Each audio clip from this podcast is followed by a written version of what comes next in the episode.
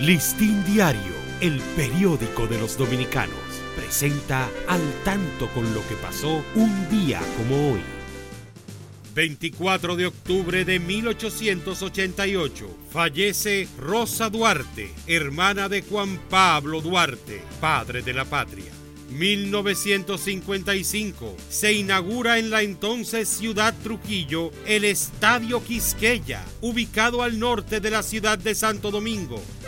Listín Diario, el periódico de los dominicanos, presentó al tanto con lo que pasó un día como hoy.